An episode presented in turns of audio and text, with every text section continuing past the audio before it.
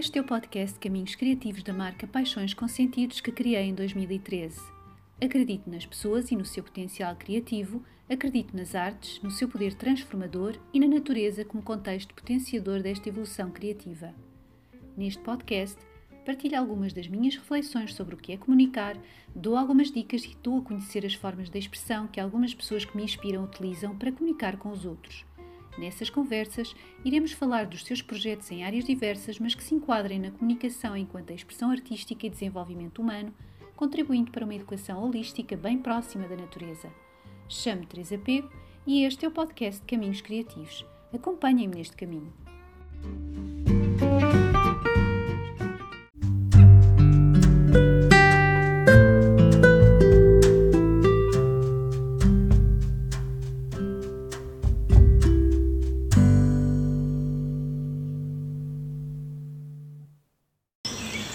Olá, este é o episódio 31 do podcast Caminhos Criativos e hoje este podcast será num formato diferente.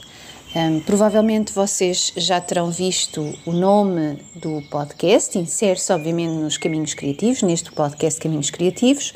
No entanto, um, este eh, episódio concretamente e outros que virão tem um nome particular, que é Conversas Criativas com Quem Sou Eu. Estas conversas criativas com quem sou eu serão com a Maria Silva. A Maria Silva já esteve aqui comigo uh, no podcast Caminhos Criativos, juntamente com a Ruth Barcelos e com a Vera Alves Pereira. No entanto, uh, este, uh, estes episódios que que se vão desenrolar com a Maria, as tais conversas criativas com quem sou eu, serão apenas com ela. Um, será, será isto. Um, portanto, sempre que vocês virem no podcast Caminhos Criativos episódios com o nome Conversas Criativas com Quem Sou Eu, já sabem que serão episódios com a Maria Silva. Hoje o nosso, o nosso podcast dos Caminhos Criativos vai ser num formato ligeiramente diferente, porque eu normalmente costumo estar com uma pessoa diferente a falar de um determinado tema, que tem a ver com a arte, educação, natureza e com a comunicação, mas desta vez vai ser um podcast com uma pessoa que eu já tinha trazido aqui, também ao podcast Caminhos Criativos, que é a Maria, a Maria Silva. Trouxe a Maria, trouxe a Vera e a Ruth. Neste momento só tenho a Maria. e tenho muita coisa, muita coisa para falar. Não sei, Maria, ocorre dizer assim alguma coisa agora neste momento? Primeiro agradecer esta, esta abertura também para, para receberes receberes-me num, num, contexto completamente fluido, livre, aberto e expansivo. Não faço ideia do que é que vamos para aqui dizer e acho que isso também por si só é interessante e pode mesmo servir de, de mote para eu iniciar no meu discurso muito no sentido de nós premeditamos muito sobre as coisas todas que acontecem na nossa vida e não deixamos que a fluidez por si só se manifeste. Uhum. Então temos muito esta necessidade de controlar tudo aquilo que dizemos, todos os gestos que temos, todas as ações uh, no mundo e retraímos muito o movimento fluido de, de, que as próprias relações, as nossas relações no mundo, nos podem trazer. Então, esta, esta era assim a, aquilo que eu te queria dizer. Ainda há dias falei sobre isso a propósito das escritas à solta, daquela uh, oficina que eu estou a fazer uh, no Parque da Cidade, porque nós não estamos no Parque da Cidade, é preciso que, que as pessoas que nos estão a ouvir saibam, nós não estamos no Parque da Cidade, estamos noutro parque que é outra, de outra cidade, que é, que é a Fundação Jardins da Fundação Gulbenkian, uh, portanto estamos em Lisboa, e eu estava a dizer precisamente nesse, nessa oficina das escritas à solta que muitas das vezes há aquela situação do, do controlo, não é? Que parece que a sociedade em que estamos necessita de tudo muito controlado. E eu estava a dizer, precisamente na, na oficina que eu, que eu, estava a dinamizar, que eu comecei a dinamizar na semana passada, que uh, muitas das vezes colocava esse elemento surpresa. e que precisamente esse elemento da surpresa, de não saber, portanto, as pessoas que vão para lá não sabiam minimamente o que é que iam saber, pelo menos sabiam que iam escrever, mas não sabiam se calhar como é que iriam iniciar a escrita, não é? E isso muitas das vezes não é, não é assim muito fácil, porque às vezes a, a tendência é nós pensarmos, ok, nós, uh, eu vou para este, para este workshop, vou fazer isto, isto e aquilo, não é? Eu vou para o meu trabalho, vou fazer isto, isto e aquilo. Se calhar eu vou para o yoga, fazer isto, isto e aquilo no entanto, depois chegamos lá e não é nada daquilo que estávamos à espera, não é? É algo completamente diferente. Portanto, esta, esta questão da, deixarmos, deixarmos fluir, de, de deixarmos que as coisas aconteçam, ver o que é que daí pode trazer, como estavas a dizer, não é? Ver o que é que dessa, dessa fluidez e desse acontecimento surge, eu acho que é um desafio. Para mim é um desafio também, mas sim, mas sim, acho que, acho que é algo que, que talvez pudéssemos olhar um, pouco, um pouquinho mais, não é? Sim, sim. Olha, eu uh, há tempos estive, estive a ler sobre, eu penso que também já tinhas falado sobre o, o significado do yoga.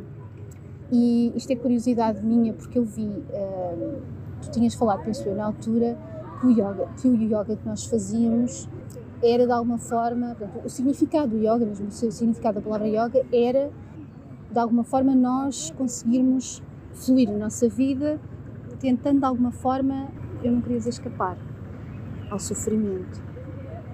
Uhum. Não sei se é propriamente escapar ao sofrimento, nós temos sempre, não é? mas se calhar aligerar e apaziguar o sofrimento. E li, de uma outra, numa outra perspectiva, que uh, era mesmo para nós fugirmos, ou para nós de alguma forma apaziguarmos, não é fugir, porque eu acho que isto de escapar se calhar é uma palavra um bocado forte, tudo grunhagem, não é? Mas de alguma forma apaziguar a questão do medo da morte. Eu li hum. estas duas, uh, estas duas uh, definições. Pronto, eu sei que não gostas muito de definições, mas só, gostava só de. Não, mas a sério, tenho alguma curiosidade, porque eu acho que nós nunca entramos muito por aí, por acaso fico com essa curiosidade. Não sei se queres falar um bocadinho Sim. sobre isso. Sim, posso falar um pouquinho. Abres muitos temas com, com, essa, com essa questão. Uma delas é o. Uh, começamos assim de uma forma mais literal, em que o sentido literal da palavra yoga uh, é união. Hum. Okay? Então, é a união dentro ou fora, depois o dentro e fora já traz limites, não é? E a união não tem sequer uh, uma imagem de limite, mas é a união com aquilo que nós somos enquanto existência humana e com aquilo que existe à nossa volta entre nós, uhum. existência humana. Então não é eu no centro do mundo, eu ser humano no centro do mundo, é o mundo por si mesmo no centro daquilo que é o mundo. Então, a primeira questão é esta, em que a união não tem o limite de centro, periferia, dentro, fora, cima, baixo. Portanto, nós no yoga também, quando falamos a ligação ao céu, estamos a falar de uma ligação eh, acima, quando falamos da ligação à terra, falamos da ligação abaixo. E estes são conceitos que nos trazem uma percepção de espaço, mas não são conceitos que nos trazem propriamente uma percepção de união, porque tanto existe infinito no céu como existe infinito na terra. Então o céu não acaba, não chega ali e tem uma linha, e a terra não acaba e chega ali e tem uma linha. Então uh, esta, esta é a primeira coisa que eu queria deixar sobre, sobre este tema. A segunda coisa é o escapar ao sofrimento. É um tema interessante para mim porque o sofrimento existe e podemos dizer escapar. Podemos usar isso como como uma, uma forma de objetivar, porque também compreendo que, que seja mais fácil de percebermos. Escapar, tu não escapas porque tu estás sempre confrontado contigo claro. mesmo. Então, uh, o sofrimento, ele não está fora de ti, ele está dentro de ti. Claro. E, portanto, ele existe porque tu tens uma relação uh, estabelecida com, o pro, com aquilo que tu consideras que é o próprio sofrimento. Uhum. Para mim, pode ser sofrimento estar sentada nesta relva e já estar cheio de comichão nas pernas e já não uhum. consigo estar aqui concentrada a falar contigo, ou um som de fundo que me possa estar a perturbar eh, a minha atividade mental e eu já ficar muito extenuada, Como pode, por exemplo, eu estar a sofrer porque um ente querido faleceu e eu tenho mesmo muitas saudades de, de, desse ente. Uhum. Então, há várias formas de percepcionar o sofrimento. O yoga coloca-te em confronto, e confronto não é uma coisa má, uhum. coloca-te em contacto contigo mesmo. Portanto, havendo imagens, havendo relações de violência e sofrimento que tu tenhas de olhar, elas vão ficar ainda mais exacerbadas quando tu começas a fazer uma prática como o yoga, porque o yoga coloca-te em contacto contigo mesmo. Uhum. Então é, o yoga não serve para tu fugires uh, do sofrimento, mas o yoga serve para tu te contactares contigo mesmo. E através se houver relações de sofrimento que tu precises de, de identificar em ti, perceberes que a tua existência vai para lá até desse, desse sofrimento. E é aqui que se dá a, a questão da, da união também. Eu, se não tiver sofrimento, eu continuo a existir. Eu, se deixar de sofrer, eu continuo a existir. Esta imagem de que nós vimos ao mundo para sofrer é uma imagem patriarcal, católica, e de profundo desrespeito por aquilo que é a existência eh, de qualquer espécie, seja a espécie humana, seja a espécie animal, seja até a espécie uh, vegetal ou mineral. O sofrimento é uma, uma, eu diria que é uma produção humana e quando nós nos vemos nele, ele é uma, uma roda infinita, parece que não acaba. Sofrimento traz sofrimento e mais sofrimento e mais sofrimento e mais sofrimento. Para mim a questão não é fugir do sofrimento, para mim a questão é relacionar-se contigo próprio. E muitas vezes para te relacionares contigo próprio precisas de olhar para camadas recalcadas ou para camadas menos bonitas e menos uh, reluzentes que todos trazemos.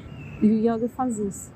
O yoga é uma prática de expansão de consciência neste sentido. A expansão da consciência não é, é tornar-te um iluminado, um Buda, em que nada te vai afetar. Uhum. Expansão de consciência é tu tornar-te uno com aquilo que é a tua experiência aqui na Terra. Tal como nós fizemos há bocadinho, eh, nós há bocadinho, antes daqui do nosso podcast, estivemos ali a fazer uma prática de yoga e estávamos precisamente a falar sobre a abstenção dos sentidos, não era?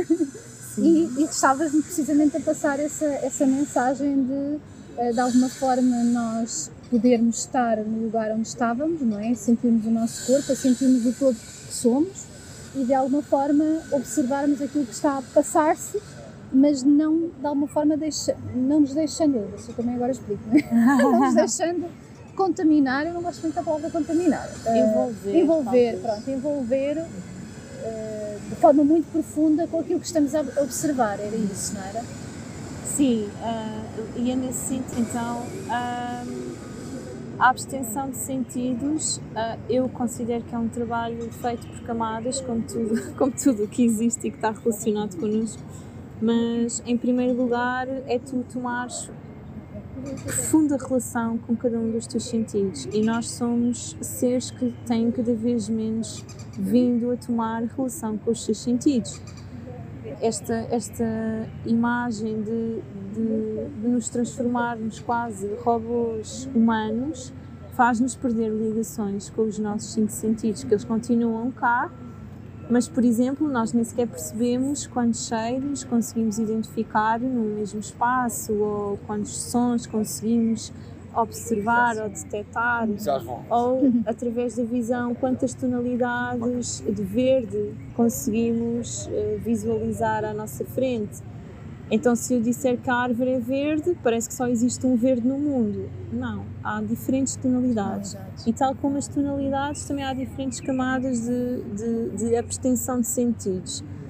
Aquela que, que eu tento passar uh, nas, uh, nas primeiras aulas, ou seja, as primeiras vezes que nós tomamos contacto com este tema, é muito eu aprimorar primeiro cada um dos meus sentidos para depois conseguir começar a dissolver. Então, há bocado também te dava o exemplo, claro, nós estamos num, num local idílico para praticar, estamos num parque cheio de verde, água e patos à volta. Isto é maravilhoso, os sons são todos maravilhosos, etc. No entanto, se eu transformar este local num, num local de guerra, calhar aí a minha relação com os sentidos é completamente distinta, não é? Já não vou encontrar a beleza que encontro aqui, já, não, já, já vou ter uma relação de emoção. A extensão de sentidos, a abstração dos sentidos, faz-nos mais uma vez voltarmos para o essencial da existência, que é eu recebo constantemente estímulos e esses estímulos que vêm de fora são detectados por cada um dos meus sentidos uhum. e depois elaborados a um nível de, de racionalidade uh, sobre o que é que está a acontecer no mundo e como é que esse mundo me afeta. Okay? Uh, quando eu trago a neutralidade aos meus sentidos, e isto resulta de uma prática constante sobre os sentidos, volto, volto a repetir, que eu acho que isto é importante. Uhum nós começamos a percepcionar que aquele estímulo que vem através de um som afeta determinada zona do meu corpo, porque tem um impacto específico para mim, e depois começamos a relacionar isso porque aquela parte do meu corpo tem uma ligação profunda, somática, com algo que uh, aconteceu na minha história, pode ser só até a história biográfica. Ou então podemos olhar para a abstração dos sentidos como algo que nós identificamos e que depois desfazemos para entrarmos em meditação. Em meditação, ah, quando eu falo aqui em meditação, há, muito, há muito, muitos tipos de meditação, mas aqui a meditação é tu não teres qualquer tipo de estímulo a afetar-te no local onde tu estiveres uh, a meditar estás em profunda relação, e aqui já é mesmo profunda relação, com o que é essencial à tua existência. E daí nenhum estímulo que venha de fora te afeta. Deixa-me só perguntar-te uma coisa que eu há bocado te ia perguntar, mas agora perguntei que é, uh, eu, eu não sei se já tinha perguntado isto, mas por exemplo, imagina, eu ao caso estava a fazer yoga ali, estávamos precisamente nesta fase em que me estavas a explicar da questão dos sentidos e como é que nós, como é que toda, toda esta envolvência que temos à nossa volta, daquilo que nos abraça, eh, de que forma é que nós nos relacionamos com isso. Eu há bocado, quando estava a fechar os meus olhos e quando estava a receber as tuas palavras, a certa altura fiz um silêncio, a certa altura eu comecei a sentir, parecia que já não estava, eu sentia, vamos lá ver se eu consigo explicar, eu sentia uh, o que estava à minha volta, mas a certa altura havia dentro de mim uma espécie de um, não sei se posso chamar adormecimento, Uhum. Eu não sei se é adormecimento, se é, neutral, se é neutralidade. Uhum. Entendes? Não quer dizer que eu estivesse a dormir, porque eu não me estava a sentir a adormecer. Eu estava, de alguma forma, estava presente, uhum. não é? Mas hum, a minha interioridade parecia que estava apaziguada e, imagina, podia passar uma, um bichinho, uma mosquinha, uma, qualquer coisa, e eu estava ali de olhos fechados e não não, não me iria sentir, como estavas a dizer, não me iria sentir afetada. É isto? Exato. É Exato. nesse sentido? Sim. Não significa que seja um, percepcionado da mesma maneira por toda a gente, ah, claro. no, no entanto, é nesse, é nesse sentido, sim. Para quê? Quando nós, quando nós nos relacionamos com o outro, uh, nós também vamos à procura desse, desse lugar de, de de apaziguamento interno. O lugar de apaziguamento interno é um lugar muito profundo de relação connosco próprios, que é o lugar onde nós podemos começar a construir o que vai ser a nossa ação no mundo pós. Porque nós não estamos constantemente em apaziguamento interno, muito menos em movimento neutralizado. Nós estamos em, em constante relação. E tudo o que traz relação tem estímulo, não é? A relação surge do estímulo constante e isto é infinito e contínuo. Esses lugares de apaziguamento interno são essenciais para tu teres mais qualidade de atuação no mundo onde tu estás e de relação também. Então, se tu nunca tomas consciência da tua ação do mundo, ou melhor, de como é que tu queres agir no mundo, e isso é redefinido a cada instante, como é que tu queres estar no teu mundo com determinadas pessoas, animais, plantas, etc. Se tu não, to não vais tomando consciência disso, então tu só ages por impulso. É tipo o efeito pipoca. A pipoca salta e pronto, depois caiu. E depois vem outra, salta e caiu, salta e caiu, salta e caiu. Não há um tempo de aprimoramento nem de maturação existencial. E isso é o que tu há, pouco usaste essa palavra para definir o teu estado, mas isso é o que eu chamo estado de adormecimento. Uhum. Quando tu não tens relação uh, profunda, aprofundada com teu, os teus lugares no mundo, porque existem vários. A ver se conseguia. sim, acho que, acho que, acho que percebi. Relativamente ainda, ainda à questão do, do yoga e da, das formas, portanto, há várias formas de nós conseguirmos esse estado de apaziguamento interno, não é? Muitas das vezes nós, nós vemos, nós, enfim, algumas pessoas verão o, o yoga somente apenas como uma parte física, não é? Nós também já falamos um, um pouquinho sobre isso. No entanto, a prática que é feita é, vai muito para além do físico.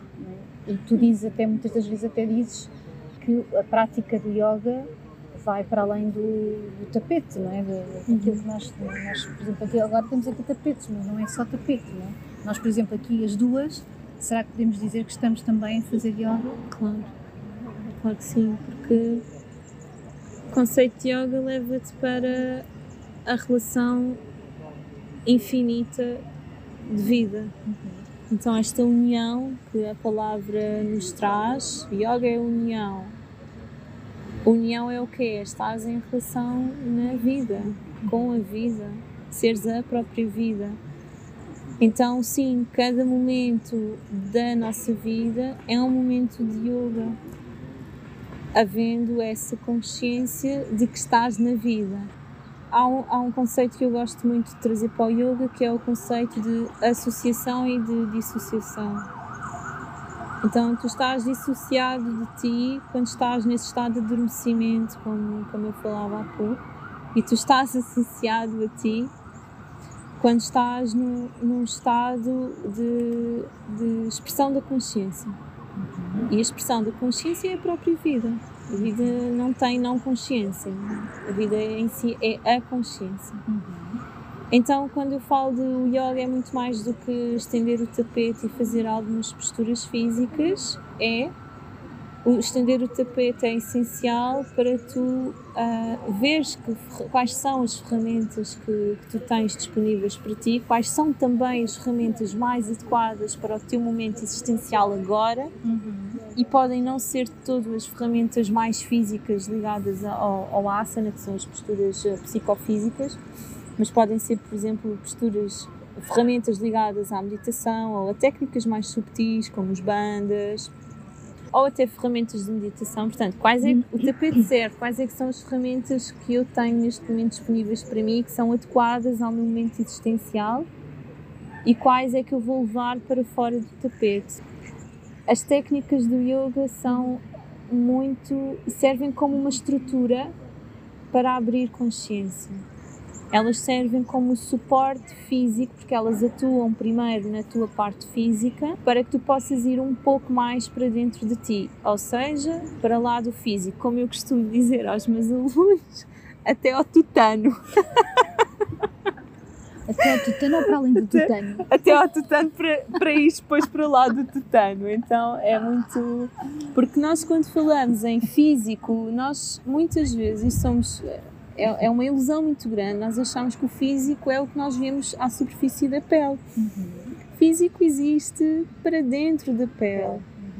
Existe muito para dentro mesmo. E tal como o céu que, que nós dizemos que é lá em cima e a terra que dizemos que é cá em baixo, pá, o físico tem um infinito para fora e para dentro.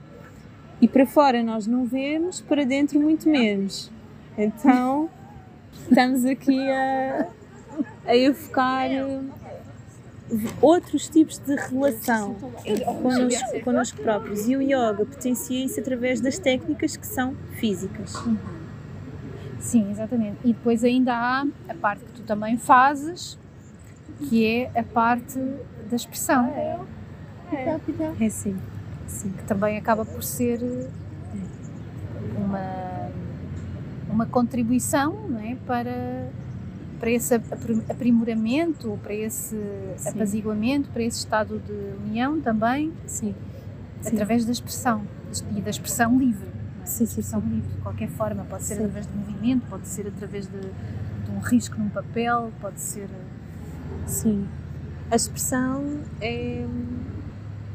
Gosto mesmo de dizer as coisas assim, porque às vezes quando, quando digo as coisas de forma mais fechada, elas uh, são, são ouvidas pelo seu impacto e não, não significa que depois não possamos desconstruir isto. Uhum. Mas às vezes é importante impactar para depois olharmos para o, para o conceito de forma um pouquinho mais aberta. A expressão é uma, é uma condição primordial da existência. Não existe nada que não tenha em si mesmo uma, uma expressão. E o humano é profundamente expressivo e tem vindo a perder muito a sua, a sua expressão natural por uh, relações uh, culturais, por uh, educação, até por a relação religiosa o humano tem vindo a perder a sua expressão natural para adquirir uma expressão cada vez mais robotorizada. E, e o que acontece uh, quando eu tento trazer a expressão livre, e a expressão livre, como tu dizias, pode ser através do movimento consciente, pode ser através de, do desenho, pode ser através da pintura, pode ser através do barro, da escultura, etc. Através do canto, etc quando eu quero quando eu tento trazer a expressão livre o que eu quero fazer é mostrar àquela pessoa de que ela é um potencial infinito de expressão. Ou seja não há nada que seja limitado ao nível da expressão. Não há nada que a pessoa tenha de fazer mais assim ou mais assado. Por isso é que é livre porque é da própria pessoa. A, só a própria pessoa é que sabe como é que ela se adequa àquele, àquele contexto expressivo só aquela pessoa sabe como é que ela desenha naquele contexto, só aquela pessoa sabe como é que ela se move naquele contexto. Então, direcionar pode ser como apresentar as técnicas de yoga. Temos determinadas sequências de posturas, temos determinadas técnicas de respiração e depois a pessoa uh, encontrar o seu próprio jeito de Muitas vezes a expressão é vista, a expressão principalmente do, do desenho e da pintura, é vista como algo que mete medo. Então a pessoa acha que precisa de saber pintar ou desenhar para entrar numa prática destas. E até precisa de alguma orientação, é? Mesmo que não tenha até esses conhecimentos, mas que precisa de alguma orientação para poder começar, não é? Exatamente, exatamente. Uhum. Então, isso para mim é assustador. Porque então, se, se eu considero que não, não tenho condições em mim para me expressar, seja a que, a que nível for, qual é que é a relação com a minha própria expressão? Então eu preciso que alguém me diga como é que eu me devo expressar no mundo, eu preciso que alguém me diga que palavras do meu vocabulário é que eu tenho de usar para parecer mais assim ou mais assado. Não é que haja questão da pessoa ter receio em expressar-se, o que a minha questão aqui está é a sua, o seu profundo receio de se expressar no mundo. Lá está, fora do tapete, fora do ambiente terapêutico. E por isso eu acho essencial que diferentes tipos de expressões, até a tua com a escrita, são essenciais hum, de nós irmos fazendo ao longo da vida e de não nos ficarmos só com uma. Porque diferentes fases de vida pedem diferentes tipos de expressão também, ou um manancial delas ao mesmo tempo. A expressão, tal como o yoga e tal como eu tenho vindo também a encontrar uh, nas minhas práticas, leva-me a, a camadas muito para o lado físico. Leva-me para aquilo que eu chamo o relacionar-me, seja com a, a, poética da caverna, seja com a sombra da caverna, e tudo, e tudo pode ser aqui explorado. Mas Há formas que não são físicas e que fazem parte da nossa existência. Se nós não vamos buscar a expressão, condição para conhecermos essas formas, então ficamos meramente racionais, meramente físicos. Só aquilo que vemos é aquilo que, é, que existe. Pois, porque eu ia te perguntar precisamente isso, ou seja, a pessoa pode necessitar de alguma orientação e tu estás a dizer tu de alguma forma potencias ou procuras potenciar na pessoa essa expressão livre. De alguma forma a pessoa acreditar que dentro dela existe um manancial não é, de possibilidades de expressão e que se pode expressar da mais uh, variada maneira. A questão que eu aqui te lanço, eu também acho que nós já falámos um pouquinho sobre isto, mas uh, estou-me aqui a lembrar, uh, imagina, nós desde que aparecemos aqui neste mundo temos uh, várias, várias coisas à nossa vida, à nossa volta, temos a nossa vida, temos a vida à nossa volta. E tudo isso que nós vivenciamos desde o momento em que estamos dentro de, de, da barriga da, das nossas mães, isso nos vai de alguma forma influenciar, certo? Depois nós vimos para este mundo e somos de alguma forma influenciados, vamos tendo a nossa história, é? vamos fazendo o nosso, o nosso caminho com diversas influências. A expressão livre pode acontecer mesmo no meio destas influências todas, certo? Claro. A minha expressão livre, ela conta a minha história de vida, ela não conta a tua, por isso é que é livre. Então, a riqueza que está aqui é tu conheceres-te cada vez mais dentro daquilo que, que foi e que é a tua história, continuamente, infinitamente. Então não é equiparar-te a alguém que sabe certo. fazer, não é equiparar-te a alguém que sabe fazer determinado desenho, por exemplo, e tu não. Por exemplo, alguém que sabe pintar este lago e tu não. Gostava, gostava de, de contar que eu tirei formação em artes e numa, numa das práticas, uma das disciplinas uh, do meu curso, como é natural, havia o desenho técnico, que era talvez a disciplina onde eu era considerada menos bem, não conseguia fazer aquilo. Aquilo que, que eu sentia na altura que, que fazia os exercícios era que o professor indicava-me para eu desenhar infinitamente o mesmo lago mas eu via para lá do lago, eu via para lá das formas do lago. Então estas linearidades todas eram apenas a parte mais exterior do lago. Eu queria desenhar o que estava dentro do lago, que era o que eu sentia que era o lago. Isto era a minha forma. O que estava para além da visibilidade. O que estava no invisível, no teu invisível. No meu invisível. E atenção com isto que é o meu invisível é só o meu invisível. O invisível claro. Não é o que existe na realidade, uh, no todo, do que nós consideramos o todo invisível. Porque uhum. então, se nós vamos explorar o invisível de cada um, ele vai ter especificidades de cada um. Uhum. E então, dizer isto também. E ao longo dos anos, essa essa relação de castração que eu fui sentindo muito na adolescência e, e, na primeira na primeira fase da idade adulta, essa castração que eu fui sentindo teve de começar a ser desmontada, porque senão eu deixo de desenhar, deixo de pintar, claro que não. Eu gosto daquilo, mas eu gosto daquilo à minha maneira.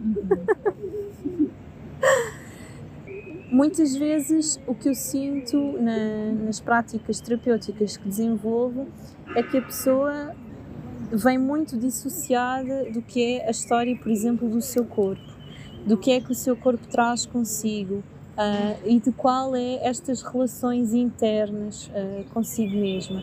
O que a expressão e o yoga fazem nesse, nesse caminho é devolverem a pessoa ao seu centro para ela poder ser o seu próprio observador. E depois, a partir daí, começar a construir uma relação de maior unificação de si com o todo então, muitas vezes nós, nós vamos ter com estas práticas e com, uh, e com outro tipo de práticas também, quando estamos no desespero das nossas vidas. Nós não vamos à procura destas práticas quando estamos bem, porque quando estamos bem não é preciso mexer em nada. Claro que a vida é um constante fluxo. E ainda bem que podes mexer quando estás bem, para quando não estás tão bem emocionalmente, e as emoções, ok, já poderia ser outro podcast, mas para quando não estás bem ao nível das tuas emoções, poderes ter as ferramentas, lá está, o tapete estendido, quais é que são as ferramentas que eu tenho para usar nestes momentos, eu vou usá-las. Quando tu falas de não estar bem, estavas a falar não estar bem fisicamente, foi isso?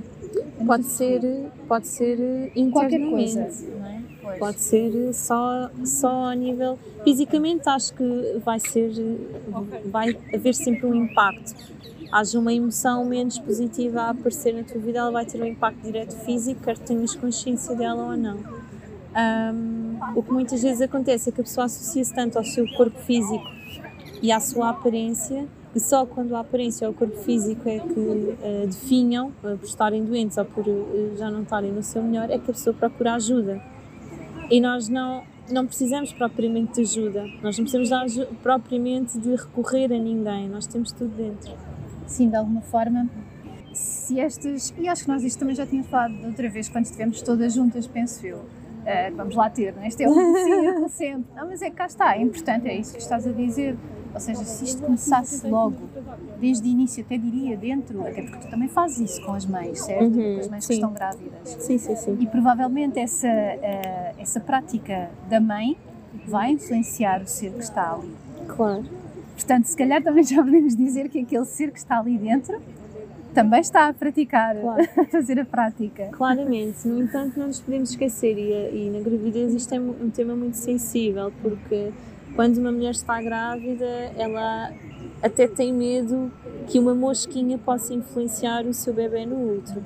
Nós temos de compreender que nós não somos apenas a história deste corpo, nós somos a história de, de uma infinita ancestralidade e seremos a história de uma infinita de, de uma infinita linhagem que ainda está por vir. O impacto que, que vai existir àquele novo bebê não tem só a ver com aquilo que nós fazemos de bom ou de mau, tem a ver com tudo, com tudo o que é a nossa história no mundo. Uh, e também com a própria, a própria história e a própria vivência que aquele ser vem ter nesta, neste plano. Então, nós não conseguimos controlar esse nível. E então também não é preciso ficarmos desesperados porque agora não estamos a fazer as práticas corretas ou não estamos a falar daquela forma que deveríamos falar ou não estamos a sentir só coisas boas e o nosso bebê está a sentir toda a tristeza que nós sentimos. Precisamos ter alguma calma com isto. Mas sim, as práticas na gravidez uh, e no pós-parto também, eu considero o pós-parto uma, uma, uma altura muito sensível e muito, e muito delicada, principalmente ao nível da, da emoção, eu considero fundamentais, sem dúvida. Uhum. Sim. Eu não sei se